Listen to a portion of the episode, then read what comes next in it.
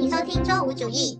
大家好，我是阿七，我是豆豆。我们今天的主题呢，就是如果不考虑金钱的话，你想从事什么工作？先讲一下我们为什么要聊这个话题吧。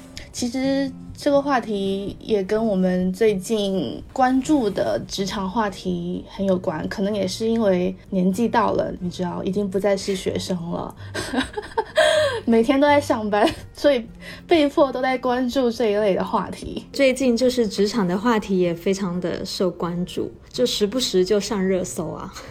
对啊，什么内卷什么的。哎，你我不是一直有关注呃。表情行他们吗？之前他们不是做那个德夏，然后我看到今天思雨发了一条微博，说连优脸都在问他们说内卷是什么意思。我想说这个词都已经火到德国，也太夸张。我之前在这个词刚开始火的时候，也不知道这个词到底是什么意思。突然所有的平台都在讨论了之后，就让这个词语越发的 popular，各大家都在讨论。而且我到现在其实还看到非常多的人其实不知道是什么意思的，嗯呃，之前好像有个谁也是在问我，好像是我爸妈吧，他们也不知道在哪里听到的，也来又也来问我说内卷是什么意思，我觉得。哇！哎，我上次回家的时候，我也问了耶。你说是你问你爸妈，不是我问了？呃，我爸妈也问了。哦哦，你怎么跟他们解释的？之前呃，晚上也有那种解释的微博嘛。这个词到底有什么意思？就是以一种比较通俗的方式去解释，让别人更容易懂。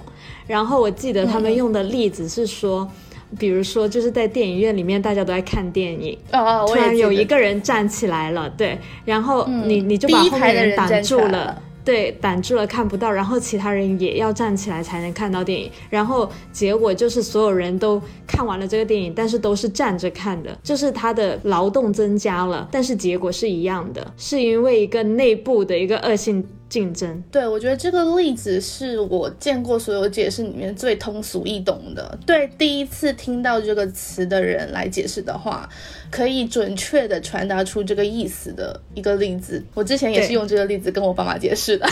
那你爸妈对于内卷有什么想法吗？我觉得他们完全没有想法，因为他们，我感觉就是我们上一代没有那种很。很，我不知道啊，反正我爸妈是没有那么规律的上班生活，所以他不太能体会这种内卷的意思。而且之前也有提到说加班什么的嘛，就我爸妈他们也不太加班，他们的生活其实是没有分说上班和休息的界限的，他们差不多是赚钱养家，他们没有一个准确的说工作还是生活还是什么的，他们都没有这个概念，所以他们也不太理解。内卷这个东西，不是我觉得相对而言，上一代的人他们没有那么卷。就就所以现在越来越卷，才会出现这一个词语吧。就我爸妈也跟我讲说，因为我妈以前是在银行工作嘛，他就说他们那时候在银行就是比较休闲，因为上一辈的人到现在也是觉得银行是一份非常好的工作，它很稳定，然后收入也还很不错嘛，就是相对来说吧。殊不知现在银行的 从事人员都非常的辛苦，因为我的朋友也蛮多在银行的。所以他们就经常表现出，就是一就是加班非常的多，第二就是真的很累。大家还有一个话题是说，就是什么时候才能逃离银行这个行业？这种就是累到大家都很想走的感觉。我觉得我也是在自己身边的朋友进了银行工作之后，才知道银行原来这么累。我一开始也以为银行工工作是是那种大家描述里面的铁饭碗啊，比较轻松，然后可以按时下班什么的。殊不知银银行加班也很可怕，对啊，所以我就说，嗯，当时我妈在银行业工作的时候，现在算来有多久啊？应该是我小时候，所以也有个十几二十年前了。对，就是那个时候，他说就银行就很休闲的，整个工作量也不大，也没有那种很紧张、压力很大的感觉，也没有什么加班。他们唯一的就是等那个验钞车来，嗯，验钞，这样就不会像现在一样动不动就要加班，然后动不动就要开会，然后要考试，非常多这些令人精神紧张的事情。所以我觉得就不只是银行这行业吧，就是各行各业现在都非常的 intense。就我爸妈他们也有提到说，他们那个时候很多人会选择做生意，是因为那个时候非常容易就做起来了，不像现在你说你要做个生意什么的，真的分分钟就是倒闭。什么你去加盟一个奶茶店什么的，也是亏钱亏的嘞。但是现在因为呃，像这种奶茶店什么的非常的多嘛，这些牌子，感觉如果你真的想往这个方面去发展的话，但是你又就是重新新开一自己的名头，其实还蛮难竞争的耶。因为市场上就已经有这种大头的牌子了。我就觉得说，对比我们上一代，他们那个时候可能随便做一下就很容易起来，但是现在的话就竞争很激烈嘛，大家都非常的卷，就哪里都在卷。就没有那么容易了，相比起以前，我还觉得是我不知道这算好还是不好，就是没有接受那么规范式的教育，他们的思想其实没有那么局限，你有觉得吗？就是经过了九年的义务教育之后，我的思想其实是非常局限的，就我想不到可以干嘛，我也不太敢去干嘛。你说思想局限，我觉得。就是体现在不同的方面吧，就是我感觉你说的这个是，你说上一代思想在选工工作上不局限的是。他们更倾向于创业是吗？就是他们会更敢创业。对对对，就单创业来讲，当然不是说其他。对，就是我觉得上一代其实相对来说，当时七八十年代或者八九十年代，特别是刚改革开放的那个时间，他们的确机会比较多。相对于现在而言，就现在肯定机会还是有的，但是难了很多。特别是其实我有一点觉得，当时上一代的人比较敢，而我们这一代的人没有那么赶，就是。相对而言啊，的一个原因可能是当时的人他们没有太多的顾虑。你的顾虑是指什么？比如说我们现在工作，大部分啊到了工作年纪的话，目标还是买房买车，然后还是要养家糊口为主。其实你知道以前很多那种像国企类的工作吧，或者事业单位，他们是会分房的。其实这个就完全就等于是几乎没有什么房贷的压力了。然后相对而言，虽然以前前房也不是很便宜，但是比现在好 afford，支付得起嘛？那个时候，嗯，对你现在的话，如果你真的要买房买车，然后还要养小孩，你要按照自己的人生进度干这些事情的话，其实你如果创业的话，风险会不会更大？就如果你。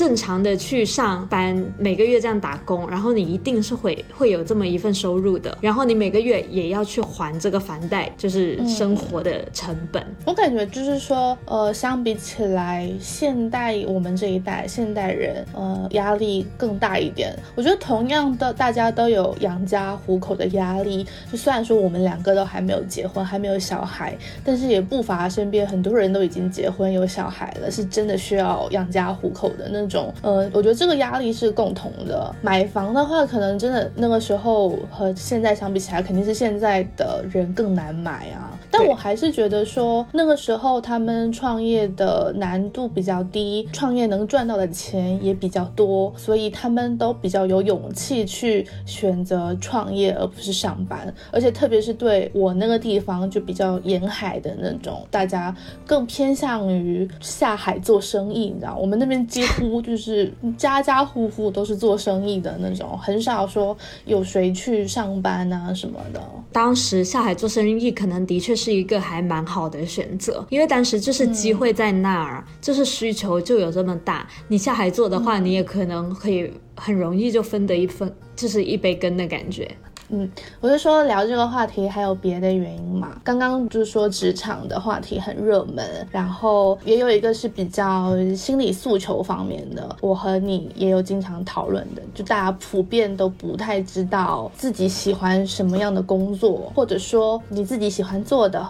和你呃选择上班的工作根本就是两个方向，就是大家是迫于金钱的压力，所以才选择了现在的这份工作。类似我们这种人，经常会很多人就是迫于各种各样的压力吧，也也有可能是金钱的追求，然后也有可能是就是社会的一个看法，或者一些 peer pressure 之类的，就是同辈人的一个压力而做出的一些选择，是迫于这些压力，然然后选择了一份自己不喜欢的工作。我觉得这个其实也很普遍的，就起码我身边的人一抓一大把是这样的。大部分人都这样吧，我们身边的很少有能真的放下所有的这些压力，或者自己内心觉得需要的需求，然后选择一份自己真的喜欢的工作。我几乎几乎没有这样的人吧？就这样的人，我只我只在播客里面听到过，哎，就放我也下一切，是在播客里面听到过。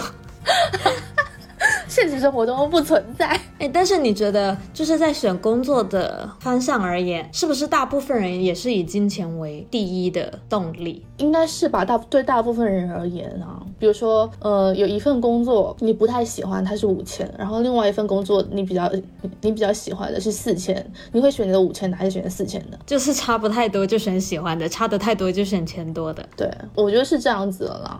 因为如果你钱真的达到一个量级上面的不同的话，可能还是会迫于金钱，还是会屈服于金钱。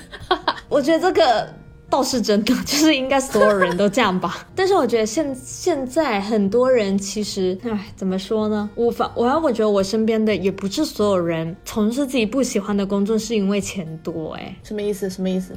因为其实钱多不多，也有可能是基于你个人的能力嘛。比如说，我是一个毕业生，然后又不是什么名牌大学毕业的，我不可能在一个非常大的公司里面就立刻应聘什么经理或者 CEO 的职位，然后 你知道吗？就是不可能，你的钱突然就多到一个。很夸张的境界，所以他们可选择的范围有差不了太多，就像你刚刚说的四千跟五千或者八千跟一万，但实际上他们最后正在进行的工作也不是自己喜欢的工作，就是我觉得金钱不是我们讨论的这这一类人的的主要考虑的因素，就是因为金钱可能他们能 control 的部分没有太大，特别一开始的时候。就比如说同事毕业生，就你能拿到的工资，其实就是呃三千到七八千以内吧，这这个这个层级。技术感的可能会高一点吧，就是一两万的也有了。嗯，对对对对对，比如说我是设计师啊，就也算是一个技术岗，然后我可以找到一份工作拿一两万的工资，但是它不是我喜欢的东西。然后另外有一份我喜欢的工作，但是它只有四五千，那我还是会选择设计岗啊。嗯，我是觉得你能找到的工作里面，有一些能够给到你两万的，有一些能会给你五千的。就是如果你真的能找到两万的工作，你可能不会选五千的工作，无论工作的内容是什么。这其实我还是理解的，就是可能工作不能带给你的一些快乐，钱可以。就我我工作不快乐，我其他地方补回来呗。对对 对对对，但这个也是一个也是一个问题，就是你现在两万的工作，你不可能不加班呐、就是你拿到的钱，你也没有时间花它。这也是另一个问题啦。但是我的意思是，如果这同一个人他既能找到两万的工作，他又能找到五千的工作的话，那他选两万的无可厚非，肯定是钱作为最主要的因素嘛。但是问题是，很多人他并不能找到两万的工作，他他可能是找到八千的工作和六千的工作。那你觉得这个钱还还要紧吗？我觉得如果我是刚毕业的话，我可能还是会选择高工资的那个耶，八千和六千，可能对你当时刚毕业的刚毕业也没有选高工资的那个啊。我有啊，你没有，你当时留在香港，工资还比较高，好不好？你还跑回来这里，你不能拿香港的工资跟内地的工资比啊。你当时是有选择香港工作的权利嘛？然后你跑来选了一个在内地的工作，那个是那个是我个人原因。对啊，所以你就没有以钱来作为一个第一因素啦。就如果说当时在广州有两份工作给我选的话，我可能还是会选高工资的那个。无论工作内容是什么嘛，嗯，那个时候也没有办法考虑工作内容是什么吧？就你完全是一个刚毕业的新生，然后还没有进入职场，你没有什么选择权啊。你看你这种就是没有职业规划的人。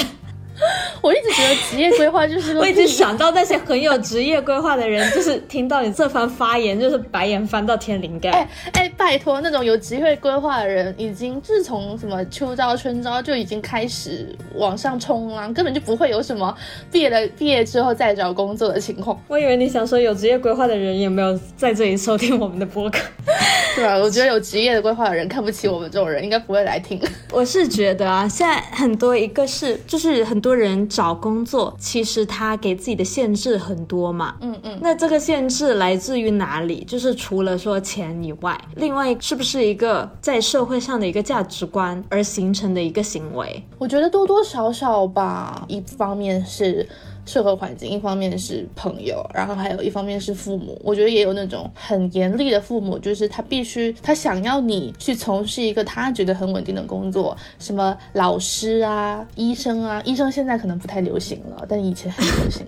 以前对，还有什么律师啊这种。对对对对，还有银行啊，反正公务员啊都可以啦。对啊，我觉得多多少少父母方面还是会有一点压力的。我个人是没有这方面的压力，但是也有听我们身边的。人好像有类似的压力，我觉得这是其中一个原因，就是你没有办法有很多选择的一个原因。嗯嗯，然后还有一个是也是来自于自身的嘛，就是我觉得自己对这个工作然后的选项的一个定义，就是很多人都很想要追求，就包括上一辈，就是所谓的体面的工作。我觉得其实体面的工作这个说法听起来有点职业歧视。就是你说对一份是体面的工作，那什么工作不体面？服务员体面吗？清洁员体面吗？对啊，你你想想，肯定我们爸妈不喜不喜欢我们去做什么服服务员呐这种。哦哦，我有我有一个例子，之前最开始的时候，就刚毕业的时候，香港那个时候不是非常流行，大家都去考那个保险经纪人的牌吗？然后我那时候刚回来，也是也是也是经纪人，就是卖保险的工作是吗？对啊，因为那个时候很流行，呃，香港这些保险就是会去内地找内地的人卖保险嘛。然后你香港要卖这个保险，你是要考那个经济牌的嘛？我那时候在家闲着没事，然后我妈就问我要不要去考，或者说要不要去保险的公司上上个班什么的。然后她让我去面试什么的，然后我就去面了。让我面完回来之后，我爸一脸不爽。他就说：“你为什么要去那个保险公司面试？你是想去那里上班吗？我觉得你最好不要哦。”他就是这个意思。嗯，然后我就有感受到他内心对保险经纪这个职业的鄙视。哎，不过说真的，就是卖保险这个工作，好像很多人都对他有不喜欢的态度。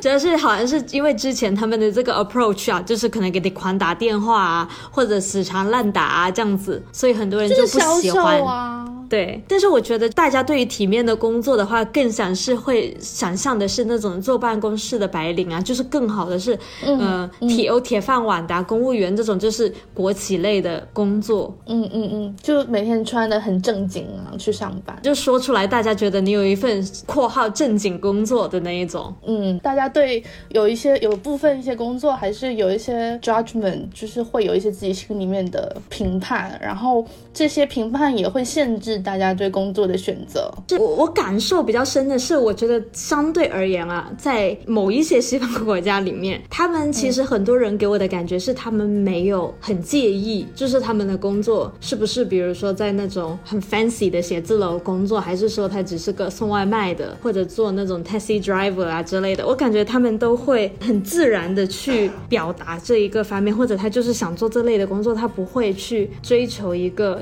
所谓的体面这个。事情，嗯，我也觉得好像还蛮多西方的人很自然的就选择了一份在我们看来不怎么样的工作。我一下想不起来有什么例子，但就是那种呃是体力劳动类的，不是那种去坐办公室啊什么的。但他们也不觉得这这个工作怎么了，他们还是非常的 enjoy 这件事情的。我觉得有两个原因哎，一个是他们做这些工作，就是这类工种，他们的工资其实也不算很低，因为他们的最低工资。标准可能还是相对比较高，当然肯定这些工作你不会生活的特别富裕，但是你支撑自己生活是没有问题的。他们就会觉得哦，做这个也挺好的啊。这样就是你想一下，我们现在在的话，如果你做一个嗯，可能真的体力劳动，但是它工资非常的低，因为最低工资现在是多少啊？两千多是吗？真的比较低的话，你可能担负生活的压力也特别的难。你就觉得我干嘛要跑去干一个就是工资那么那么？低的工作。但是如果你的最低工资标准是到了一个 level，是大家就算是拿着最低工资也可以正常生活的话，会不会好一点呢？嗯，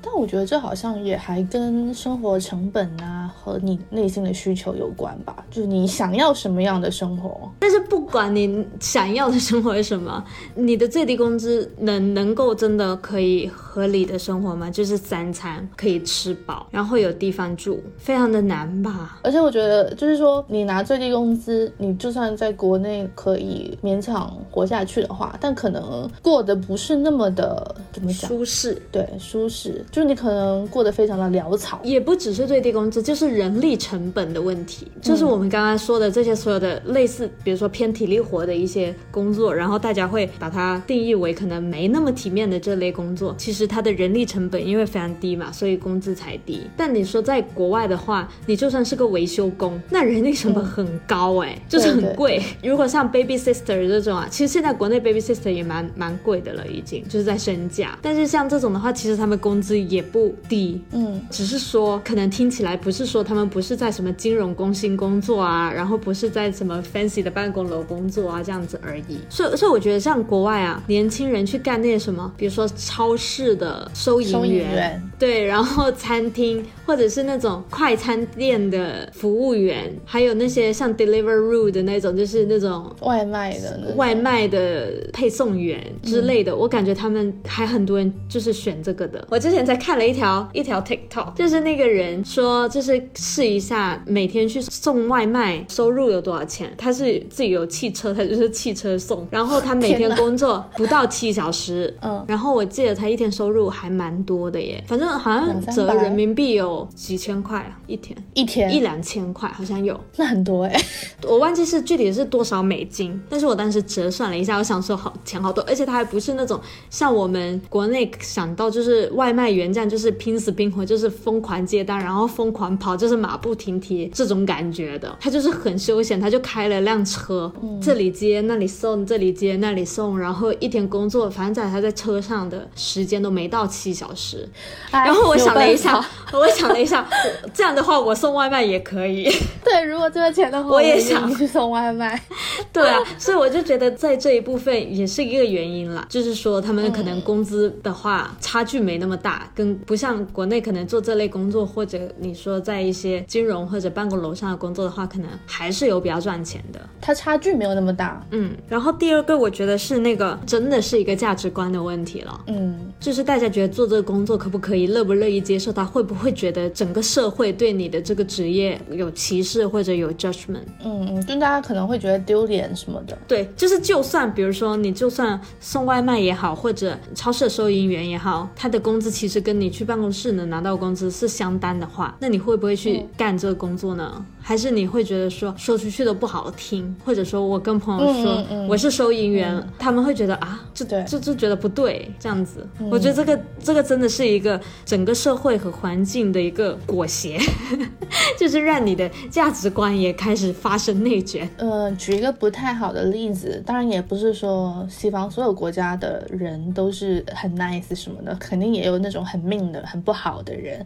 但是你看他们对服务员的态度和我们自己国内的一些人对服务员的态度，就可以非常明显的感觉到了。有一些客人对服务员的态度，你就会觉得那服务员好像不是人一样的。对，就我觉得这是个对所有职业的一个尊重的问题。我不知道为什么，我觉得有一些人会觉得有一些职业他可能真的比较低级，他就只已经把职业划了三六九等。对对对，就他有等级之分。然后那些在底层的职业，他会觉得说，哦，就是他们的职业那么底层，我都不不不需要去尊重他们之类的那种感觉吧。所以在整个交流啊、互动的过程中，你就会觉得他缺乏尊重。这个现象还是蛮普遍的。相比起我们以前，肯定是有比较好，但还是存在一部分的对人是是这个样子的。对，所以我觉得就是再加上这是一个整个社会的一一个价值观吧，大家越来越觉得怎么样的工作才是高级的，怎么样的工作才是体面的，就就这个价值观上的内卷，也会实际导致大家选择工作上面的一个内卷，就大家都会往那里去挤。我觉得大家这方面的压力还蛮大的，完全无视了自己内心的需求，你知道？嗯，就你到底你到底喜欢你到底喜欢什么？你到底爱什么工作？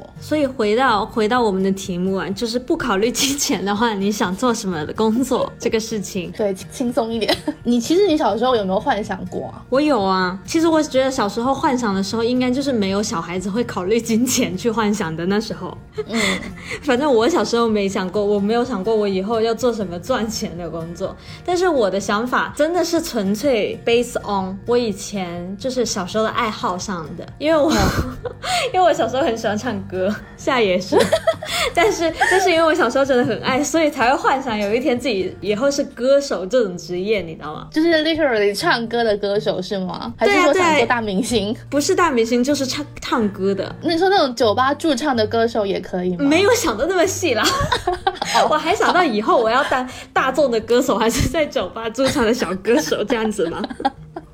就是太扯了吧？OK，就是 general 的歌手。好，对，当当你很喜欢唱歌的时候，你就会想着说，哦，如果我以后的工作就是这样子的话，应该很快乐吧？所以就是纯粹是因为唱歌的这些喜好是吗？是啊，你小时候不是因为这样子的吗？还是说你是那种会幻想自己成为什么 scientist 啊那种？然 后那那也那也没有到那个，哎，我从来都没有过那种什么成为科学家这种梦想哎。那种完全是电视里面骗人的。谁谁小时候想成为科学家？呃，可能也有啦，反正我没有。我觉得也有那种，就因为我们从小不知道各种职业的细分嘛，我们所了解到的职业，就是长大了之后能干的事情，都是一种很伟大的东西，或者很普遍的东西。嗯，然后像什么科学家呀，就是这类的，员对，大家都会就是给予很多的赞美，所以我觉得这个事情可能就会就是让小孩子觉得说，哦，我也要就是一个憧憬啦，我也想成为这样子的人啊，这种我以后要干这样子的事啊，这种。厦门有一段时间，现在也很流行啦，开咖啡店什么的嘛。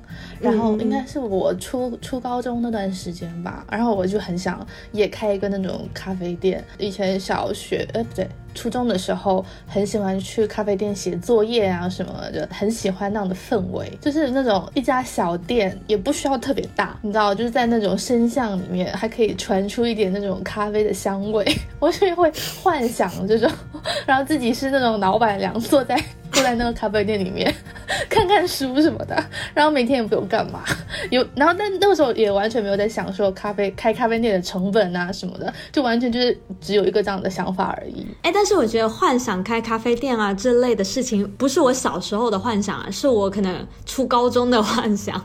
你的小时候是指什么？幼儿园的时候吗？我的小时候就包括初高中、欸，哎，没有啊，我我刚才说歌手啊那些，我大概初中的时候就清醒了，就是觉得 就觉得哎不会成歌手的啦，就 是很清醒。我就哦，那哎、那那我更小的时候有一个更离谱的梦想，我之前在博客里面有提到过，不是会写那个小说吗？哎哎，我也有我也有做作家的的梦想啊，以前就小学时候就是作文写的挺好，但但是我作文写的挺好的那种好，就是小学生的好，你知道吧？不是说天才作家的那种。然后呢，但是那时候还拿了个那种作文大赛省的一等奖，当时是我们学校是只有我拿了一个一等奖，然后还有一个人好像拿了二等奖这样子。所以呢，当时这件事情就是全校都知道，特别是那语文老师都认识我，就是大家都会觉得哦，好像好像我很会写作文一样。但是其实我就是，如果你说现在再看起来那篇小学作文，它就是一篇小学作文，你懂吗？就是 不是有多么令人惊艳。当作家的梦应该清醒的更快，当作家很难嘞、当时其实还是有那么一点写作的热情的，因为我很爱看书嘛，那时候就从小到大都蛮爱看书的。这边拿了奖之后呢，那些语文老师们啊都很爱找我聊天，就是一副可以寄托梦想，觉得我以后可能能对，可能能成为一些什么样的作家的那一种。然后我记得我毕业的时候，那那个语文老师在我的毕业的那个本子上写的意思也是说，就是希望我以后可以成为作家呀，就是在这里继续发光发热那种意思。但是实际上，其实这个东西我大概初高中也是清醒了，就是哎呀，我不可能成为作家的啦。但我以前还梦想过，就那时候像那个郭敬明，不是有在搞那种 作文大赛吗？就是最开始好像是那种新概念那种。对对对对，新概念，我因为我以前 OK，我以前年少的时候也是看郭敬明的书的，好吧？然后、嗯，我也是他那时候他们公司就办那个作文大赛 比，赛，对我还想说写一下作品出来去参赛，然后发现写不出来，然后就放弃了。我开始看他那些东西，然后他开始办那些比赛的时候，我已经是完全清醒了，就觉得自己很离谱，怎么会幻想过自己可以写小说什么的？但那个时候毕竟你看太多那种对那种很普通的言情小说，所以觉得自己也能写，也的确写了，但嗯，对，结果不怎么样。哎，但是那时候写小说的确是一个流行，就是很多人都开写那种有的没的小说。是吧？应应该就是很多那种言情小说什么的。Anyway，反正我当时我感觉就是这两个吧，歌手跟作家，但但都是我刚才说的小时候初高中就清醒了的梦想。但是初高中的梦想的确有你刚刚说过的那种咖啡店啊，开咖啡店啊，开花店、啊、花店，花店，对，花店就想想起来就很梦幻啊，漂漂亮亮的花，啊你知道，就是很心情愉悦。但是殊不知，你现在想想，花店有多难经营，它的成本，它是每天都要，对，你要每天去进货，然后卖不卖得掉也是个问题。折损率也非常的高。嗯对，现在想，天哪！我们现在想想问题已经跟小时候完全不一样啊。就是老是会想一些背后的东西，小时候都会带着一种梦幻的那种感觉去想象一个职业。是的。哦，我小时候还想过当当摄影师拍照。哎，但是这个的话，你后来为什么会不继续这个想法？其实当摄影师，我觉得相对比之之前的要好实现一点吧，就是当作家。我觉得那个时候我完全对艺术这件事情都没有太多的理解。那个时候想当摄影师，我觉得准确来讲啊，不是说想当摄影师，就是只是说对拍照这个活动还蛮感兴趣的，就敢称自己想做摄影师。但其实那个时候对这些的理解根本就就是没有什么理解，你知道？比如说你你做摄影师什么的，其实你应该是要走艺考那条路的嘛。但你知道那个时候大家都会觉得摄影师要走艺考的路吗？如果说你是像正统那样去去读摄影系什么的那种，你就是考艺考啊，不然怎么考？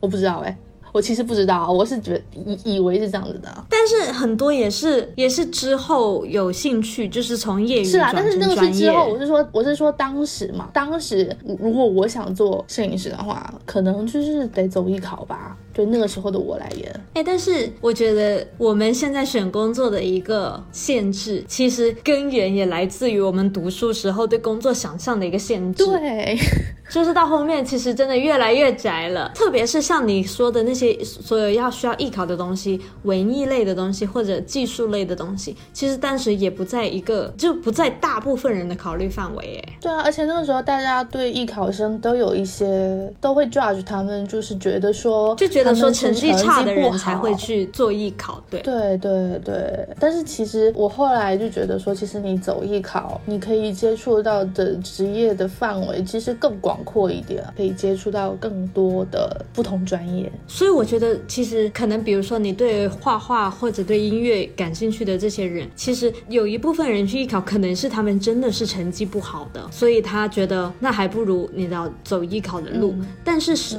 还有很多他们可能对音乐、对艺术也感兴趣的。嗯，但是他不会去走艺考的路，他还是会正常的去走高考啊，这样子。对对对，特别是那种成绩成绩过得去，就肯定不会想到要去艺考的。对对对，反正你你既你不太差，他们就不会走那条路了。结果就变成真的是可能很多是成绩偏差的，然后家长才会觉得说啊，反正你成绩都不好，你就去艺考吧那种感觉。以前那个时候对艺考生还有那种什么出国的人，太多内心的评价了。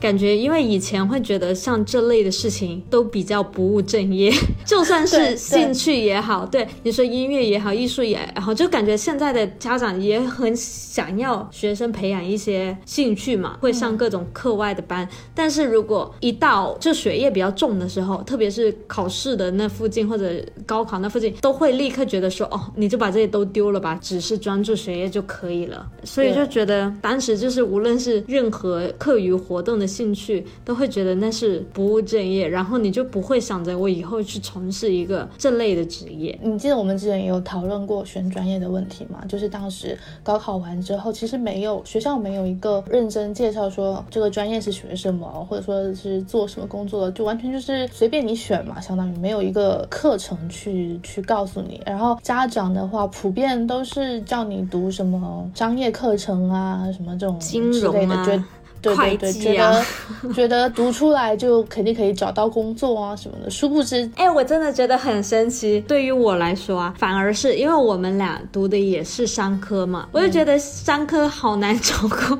作，我也觉得他在犯了。反而是那种专业技能的，或者有一些当时可能被家长或者很多人觉得会不会不好找工作的那一种，我现在倒觉得更好找工作。哎，比如说，如果你是学小语种的，还不能是英文哦，因为英文现在已经太普遍了，一定要是小语种，比如比如说什么阿拉伯语啊，就算你学什么西班牙语、法语、德语都好，感觉你找工作的时候还蛮蛮容易找到，因为这个供应太少了。还有那种什么日日语、韩语啊，国内不是也有很多日企、韩企什么的？对对对，就是这类国家的企业啊，或者他们的银行啊，或者他们的贸易啊，就算一些政府机构啊，或者一些科研机构、都可以，他们都需要。对，就比较好找。更好找，反而而且因为这个没有那么多人会嘛，所以他的那个工资也还蛮可观的，不像你看商业就是好像很泛一样，然后读商的人都特别多，严重，对，然后他也不是有什么特别突出的的一个 skill。我觉得商业其实更多的到后面是你在找工作的时候，是你看你一直以来的一个经验跟累积。比如说你进了什么公司，然后做了什么很好的项目，反而是这个项目给你加的分。对对，就是按你的经验来说，而不是说我一出来，然后大家就会觉得哇，我很立刻想用很高的工资去 找你的那种感觉。所以后来就觉得，哎，干嘛读商呀？就你后面再看很，就你懂了之后，再回过头去看你当初有的那些选择，还有很多那种什么传媒行业的嘛，还有广告啊什么这些，其实都可以学一学。但当时你完全，我我当时是完全不知道这些专业是代表什么，所以就也没有想过说，也没有考虑过。爸妈又一直想让我读商科什么的，所以就也就顺其自然的选了商科。我觉得还有一点是我们从小学到高中以来啊，学科都是很学术的学科，语数英，语数英然后 然后地理、历史、政治、物理、化学，嗯，它很学实性。然后大学有非常多的专业，我们从初中到高中是完全没有接触过的。比如说经济，你可能想象它跟数学有一些联系，但实际经济是干嘛的，你也不是很清楚。或者是更多，你要大学有很多的课程，因为从小学到高中都没有这样的一个学科分类。比如说你在国外读的话，他们好像是大在高中的时候，反正就是可以让你去选学科，然后他们学科也是可以选经济啊之类的。你可能会有一个前前面的一个铺垫。储备之后再去选嘛。对对对，我当时其实也很懵的，但是我当时是真的没想到，就是高考完选专业了的时候，我也是想想着选一些我想象中可能比较能赚钱的专业而已，仅此而已。而且我当时的那个想象还非常的狭窄，就是我看到有一些专业不是什么新闻系吗？然后我想着说，哦，他们这些新闻系的肯定以后都要去电视台报新闻的，就是这类的，你知道吗？然后我想着说，我不可能去电视台报新闻的，就我就不是这样的人，我就直接否决了这整一个专业。但实际上，你其实他校新闻系，但他的从业的岗位还是很多的，然后这工工作还是有很多细分的，不是说你只只能去电视台报新闻。但我当时就没想对，到，而且本身就是，其实你读你读新闻系，你就算完全出来做一个完全不相关的工作，也也也不碍事，你知道。但当时觉得这是一件蛮大的事情。反正当时就是认知很浅嘛，做的选择也非常的随意。你觉得现在呢？现在让你想的话，我我绝对会去读小语种，我跟你说，真的吗？没有，我一开始本来想读那个，就我们隔壁那些什么 Culture and Creative Management，对吧？文化创意管理，对文化创意管理，我当时是想的，如果我再选一次，我就选那个。但是现在工作之后，就是考虑到，哎呀，工作真的很烦，就是找工作真的很烦。那哦，我就去读小语种，我跟你说，我就学个什么阿拉伯语之类的。算了算了算了，不要学阿拉伯语，等一下把我外派去阿拉伯国家工作，学学个 学个德语之类的，德语、法语之类的，不要把我外派去阿拉伯国家工作。怎样？你看不起阿拉伯国家？我不是，我不想包头，好热。就是很多穆斯林国家还是的确是要包头巾的啦，就是你你就算是外来的人，你还是要遵循他们当地的这样一个习俗，所以还是有点热。我现在非常怕热，所以想要去一些相对自由一点的国家，但是也不需要也不需要一定一定会被外派啊，只是说工作比较好找。有一个小语种的加分项，还是会给你的找工作的经历带来非常多的。你会另一种语言还是很好的，我觉得，而且不是英语这种 most common language 那样，而是一个相对比较少人会的话，嗯，那如果具具体的工作的话呢？如果让你现在想的话，梦想工作吗？还是说是不是就现在嘛？如果再让再让你考虑的话，你想你想做什么工作？如果不考虑钱的话，啊不考虑钱，你想做什么？那就不考虑现实因素了，都不考虑钱了。对啊，就不考虑现实因素，也不考虑这些什么有的没的 judgment 啊什么的，父母也不管了。因为如果你问说你想做什么工作，然后还是包含很多现实因素的嘛，钱也好啊，呃，身边的环境也好啊，爸妈的想法也好啊，你的。但如果真的跳到说不考虑钱，哎，那没有了现实因素的话，那就比如说我们之前说那种很漂亮的民宿的前台，要具体到前台吗？前台呀、我我我也不想去很漂亮的民宿打扫厕所之类的，你不想当老板吗？前台比较好。你你你好没志气！我想的好歹也是当个民宿老板什么的，自己开一家民宿。但是民宿老板，你也不用想象不考虑金钱，你只是考虑考不考虑创业而已吧。就如果你想创业，你也是可以搞个民宿啊。我没有在想创业这件事情哎、我就是在想说，如果我开一个民宿的话，我要做些什么事情，大概考虑的是这些，没有在考虑创业这件事情。虽然我们说不考虑金钱，只是不考虑工资这个原因，但是你说开一个民宿，我我不考虑工资，但我是考虑什么？它背后的一个整个操作的复杂，就是整个啊，我没有在考虑运营的，就是它整个运营起来有多么的烦，这件事情就会让我觉得我当个前台不好吗？我也不是说要开个那种什么超大民宿什么的，也有那种就是一两间的那种民宿啊，就那种非常简单，你知道，厦门有那种开在深山里面的，然后可能就是一栋房子，可能三四间房间吧，可能开车进那个山你就要开个一一个小时的。我说的是那种民宿啊，不是那种非常 popular、非常每个月都不满的那种那种民宿，我不是说那种。那你就是摆明了开个民宿，要是只有两间房你都不满人的话，那你就别想赚钱了。就是也没有在考虑赚钱啊，不是说了不考虑金钱吗？我我的不考虑金钱，只是说我的工资可能不高，我也不考虑我会不会赚钱啊，这个民宿。但是你这个不考虑嘛？但是你这个一当老板，我就考虑了除了钱之外所有烦恼的事情。你不能就是运营上的烦恼你不能，你不能畅想一下这个房子是属于你的，你不需要付房租。所以我想的更好，当前台就是还是拿工资可是那份工资不太高那那也行那。你这个前台相当于就什么的前台都可以啊，不一定要是民宿的前台吧？不是啊，民宿的前台比较闲呐、而且我说的是一个漂亮的民宿的，比如说像你刚刚说的那种深山里的民宿，而不是那种 天天有人来打卡拍照、蹦到巨满的那种民宿。但说实话，深山里面的民宿可能也不太需要前台这职位吧，老板一个人可以干完所有的事情。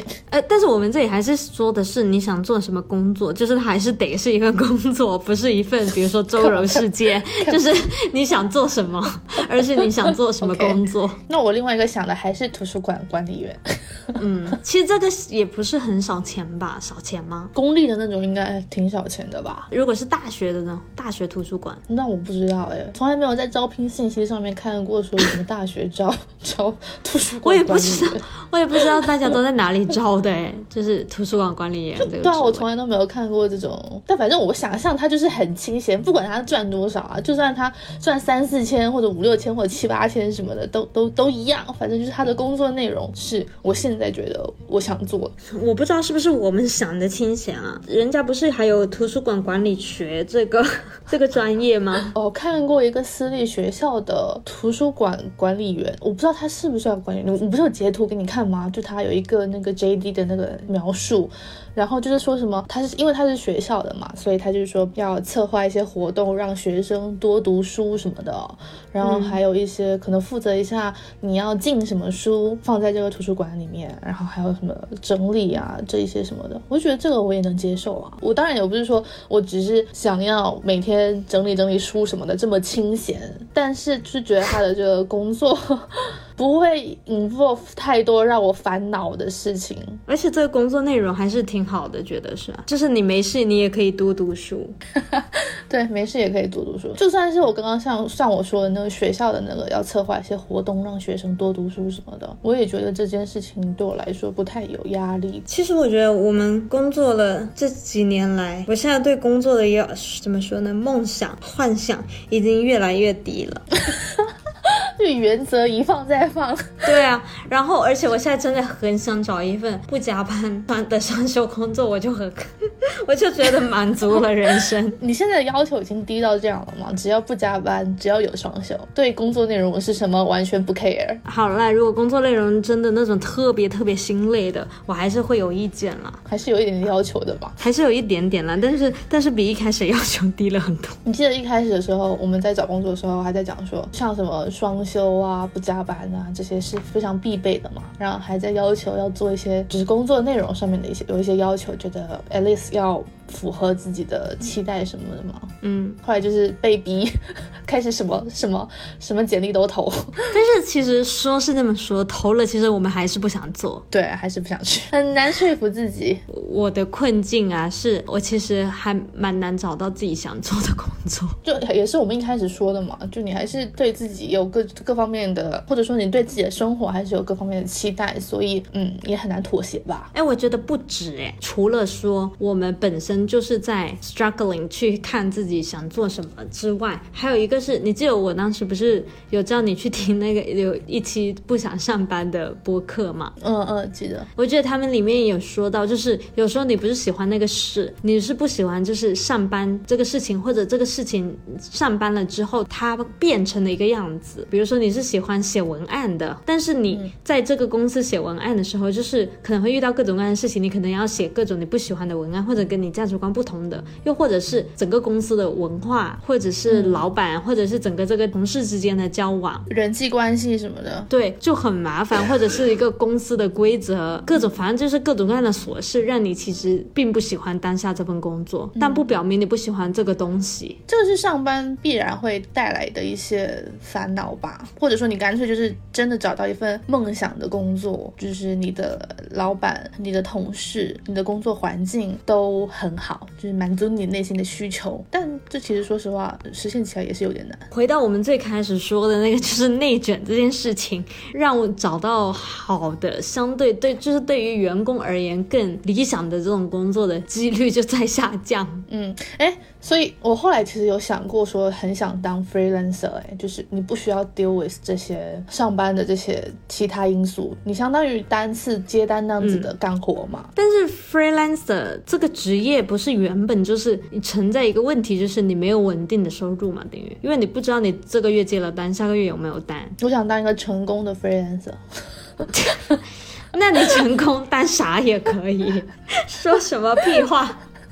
不是啊，你像那种成功成功的 CEO，他很忙哎、成功的 freelancer 就不忙了吗？这你可以控制自己的接单啊，你你不想接，那你就不要接啊。你的意思是一定会有单，对，就永不缺单，我不用考虑我没没工作的时候。或者说你某个月接的单非常的多，那你下个月就可以接少一点，这样。其实我以前啊是以为自己比较喜欢规则的工作的，就是朝九晚五之类的。我觉得你是喜欢朝九晚五啊，但问题是现在现在不是不是朝九晚五。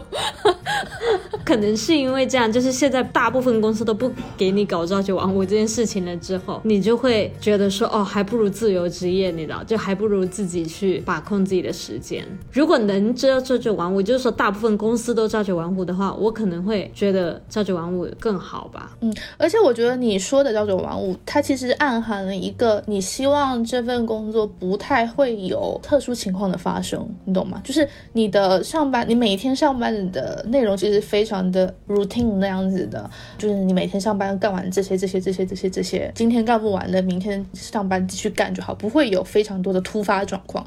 我觉得现在很多像我们之前的工作也是会有非常多的突发状况，就突然怎么怎么着了，突然要你干嘛干嘛干嘛，完全打乱你的节奏的那种。嗯，我觉得也是你不喜欢现在的工作的一个原因吧。就算他是朝九晚五，但是他不断的打打乱你的节奏的话，你可能还是不喜欢。其实我之前就有一个疑惑，就是我觉得现在的公司好像总有各种各样的突发事情，好像你不就是你在你的休息时间或者周末时间，你不得不 on call，很多人都这样啊，你没办法，真的是说哦，完全不回信息、不回电话这样子，又好像觉得这个公司呢，你也不能不加班，就是好像他工作量就那么大，而且每个人都那么大，就是你会觉得说，哎，不加班的公司要怎么处理啊？他业务怎么怎么之类的，就是我会产生这个疑惑，我就会觉得说，这些公司要怎么才能不加班呢？站在他们的角度去想的话，你当时不是有给我推一期那个那个女生在 Netflix 工作吗？那一期播客，嗯嗯对，然后我当时听我就觉得天呐，太 Netflix 太神奇，就是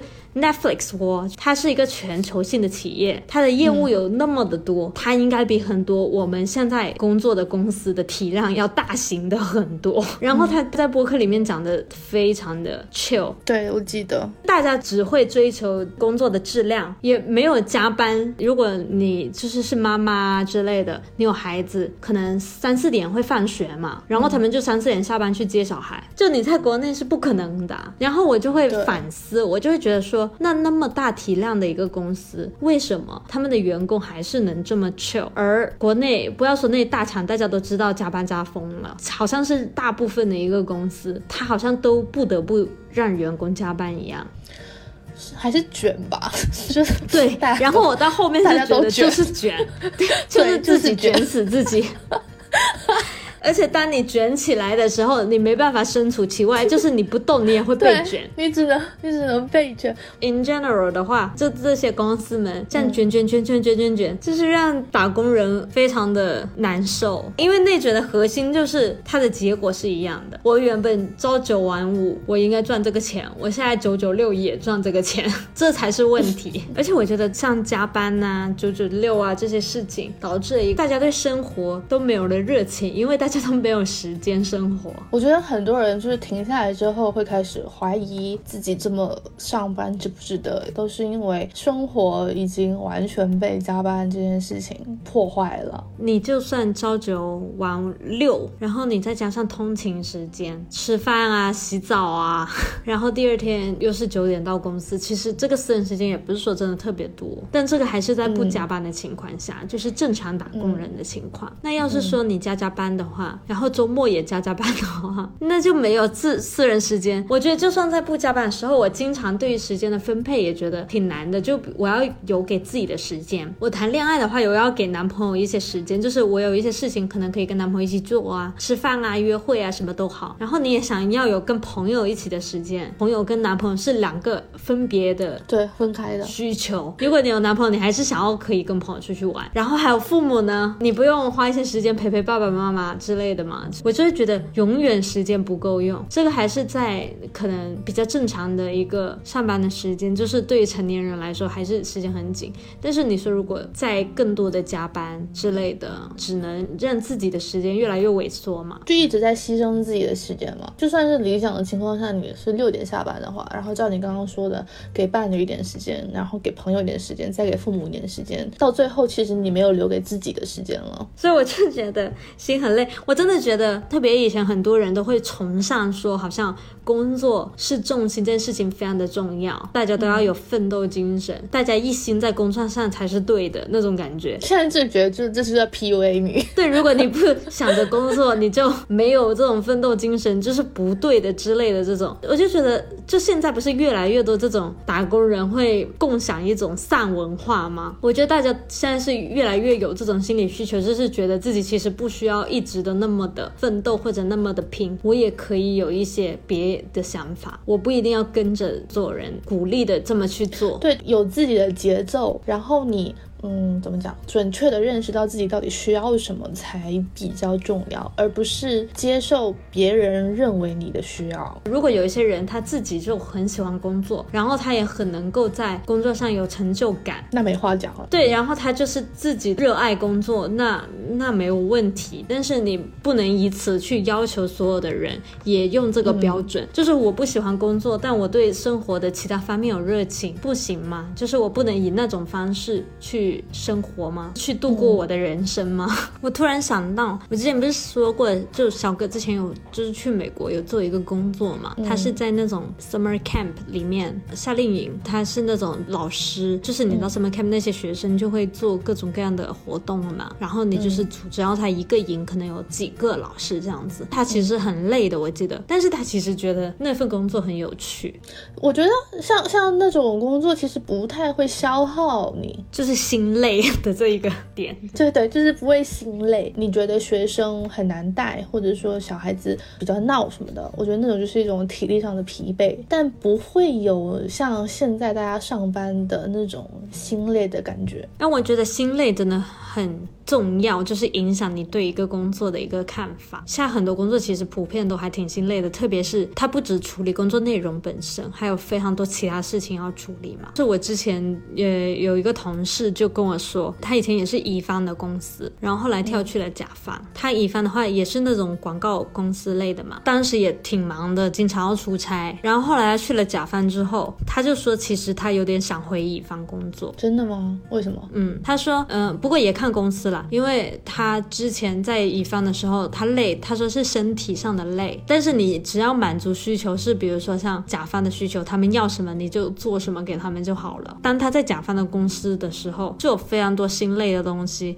各种跨部门的沟通，各种的，比如说上司有的没的政策啊之类的，反正就是，然后他要听从很多方的意见，就是不是只有一个甲方就可以解决了。然后很多事情他都推进不了在公司里面。因为各种各样的事情阻碍，他觉得心特别特别累。嗯，我觉得我能想象，哎，就是在甲方公司里面这样。但我其实之前没有考虑过这件事情，因为就进甲方公司还蛮轻松的。不不过我的确也觉得也要看怎么样的甲方公司啦。是啦是啦，肯定也要看。但是我的确也觉得也会有这种情况。他其实最大心累真的是公司内部之间带来的。你做一样东西，他就很难推下去。可能你进甲方公司本身还是带有一点点，就是想做成。点什么的那个想法吧，然后结果后来发现根本推不进的时候，这方面给你阻碍，那方面给你阻碍的时候，就会很很失望，由此带来了很心累的事事情。而且我觉得这个的确是一个问题，就是你跟比如说你跟这个公司的企业文化是不是一致的，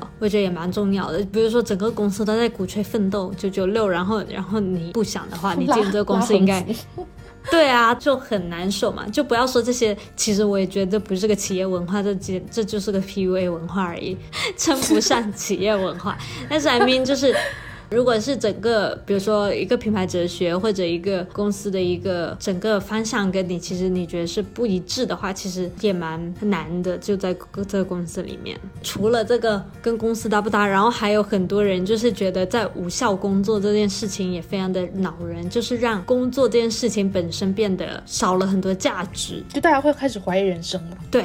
不知道自己做这是为了什么，然后再加上，比如说公司有一些老板特别爱开会，然后还特别爱开一些无意义的会，各种各样的诸如此类的事情，还有周报、日报这种。对对对对，反正就是很多占你时间、浪费时间，但是实际上也没有很重要的一些事情，然后就会让你对工作就不论工作内容，纯粹是工作这件事情本身产生很多负面情绪。这其实我觉得人类我们本身就很容易对自己的存在有一些你知道哲学上的思考，会疑惑，你知道，工作的时候还会给你带来这种负面的情绪，真的还蛮蛮 depressed 的。你记得当时不是我做完那个做完某个活动的时候，不是也跟你交流过这件事情吗？当时整个活动做的那么大，但其实最后你不知道自己做这个活动的意义是什么，就会很很很怀疑人生。这种类似的情绪，我觉得可以 apply 到很多很多上班族上面。对，其实我觉得我在工作的过程中也经常怀疑人生，就是我不知道这件事情的意义是什么。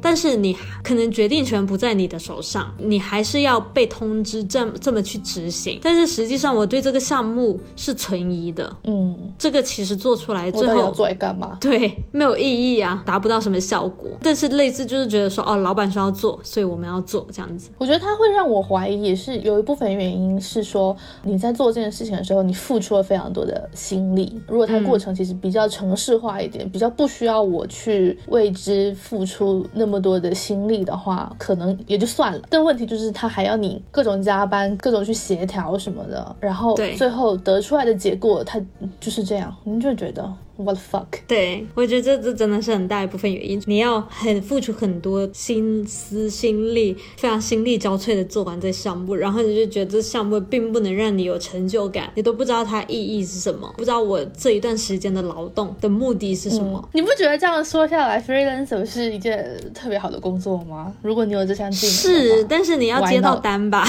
那 freelancer，你想 freelancer 做什么？哦，我之前想过做 PPT 设计，哎、其实也可以你干嘛不搞这个啊？但是你可能会遇到一个问题，你记不记得我们当时之前那个公司有请 freelancer，他们还要飞过来。哦哦，那种我就会拒绝接单啊。我说我不做，我不做你这个生意了，好吧？啊，硬气到不行是吧？作为 freelancer，你就可以，你就可以有这样的自由啦。